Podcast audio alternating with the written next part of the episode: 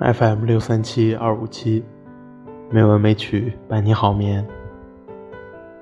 亲爱的朋友们，大家晚上好，我是主播小黄。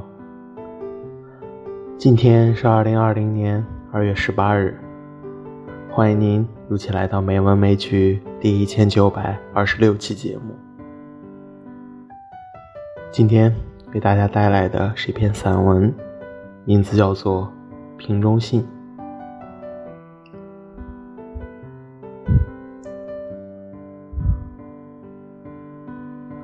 他是一个报社的专栏作者，离异后独自过着孤独的生活，有一个儿子。一天在海边跑步的时候。他捡到一只漂流瓶，瓶子里是有一封信，是一个男人写给他离去的妻子。信写的深沉而委婉。他费尽心机找到那个写信的男人，然后千里迢迢的到那个海边的小镇。男人修船造船。他把自己叫做水手，妻子已经病逝，是个画家，他深爱她，一直处于悲痛的怀缅里面。可是这个出现在小镇的女人，带给他深刻的爱情，他们有过温暖的日子，也爆发了激烈的矛盾。他觉得自己无法取代他心目中病逝妻子的地位，最终决定黯然放弃。他在失去他的那一刻，明白了心中对他的深爱。他决定去找他，和他一起生活。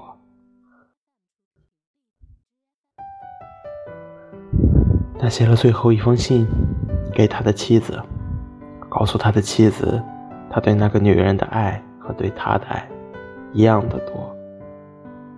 他带着那个装着信的漂流瓶，独自出海，去和妻子告别。在暴风雨突袭的海面上，为了挽救一家三口，溺水身亡。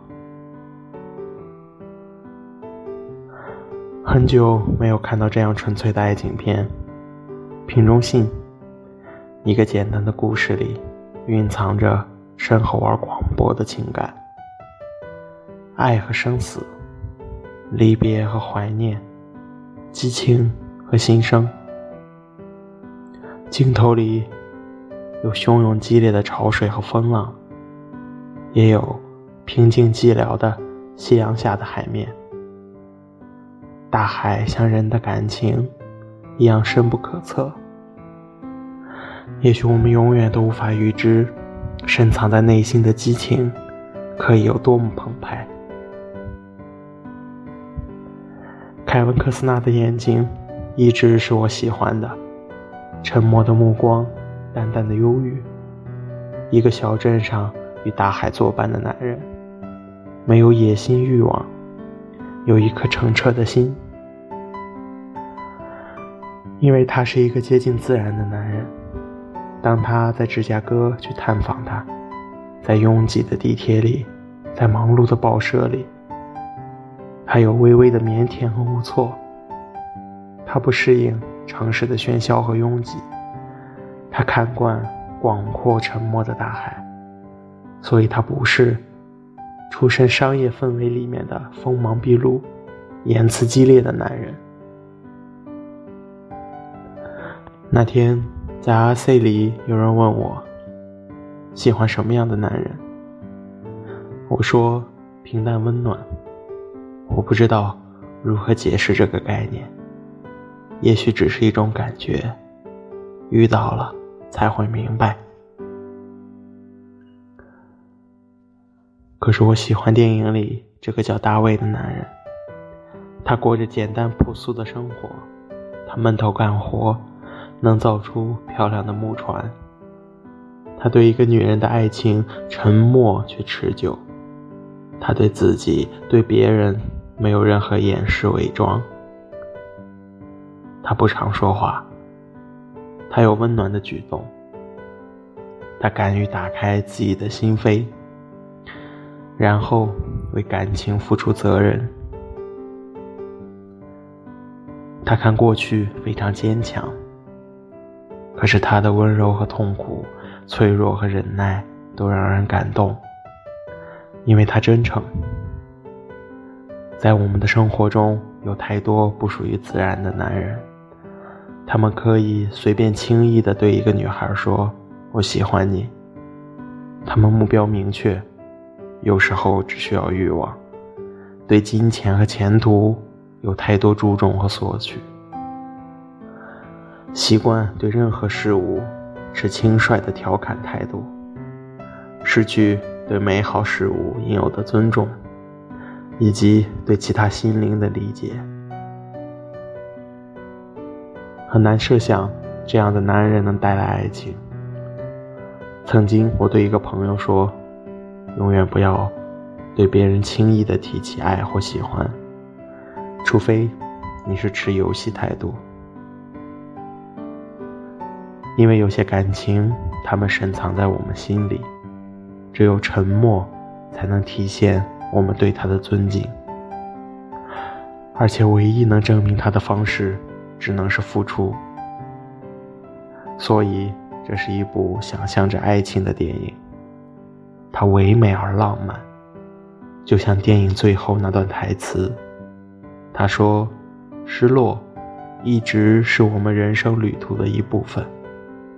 可正因为如此，才让我们懂得珍惜的可贵，能拥有深深的爱，值得感激。”他揭示了电影诠释的主题，可以被他感动，却又始终被提醒着，它仅仅是一部电影而已。电影里这两个主人公，他们都已经年近中年，承担着感情的创伤和痛苦，并且孤独。可是他们有勇气去爱，他们彼此靠近的时候缓慢而温柔。是不是有经历的心更懂得爱情的可贵？我同样喜欢这个其貌不扬的女人。她有一双平静无畏的眼睛，她的心灵敏锐，他追求他直觉中的方向。他理解这个男人，理解他的痛苦，也理解他给他的伤害。或许只有两颗同样体验过离别和失望的心，才能带来安慰。曾经有个男人对我说。漂亮是他区别女孩的唯一一条标准。我不知道他把心灵和思想的位置放在哪里。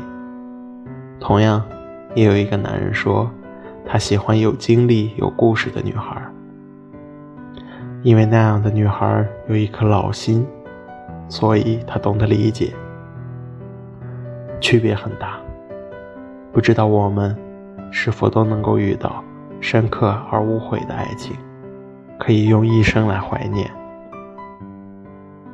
我是这样的不相信爱情，也许它在我心里实在太美，因为美，所以才无望。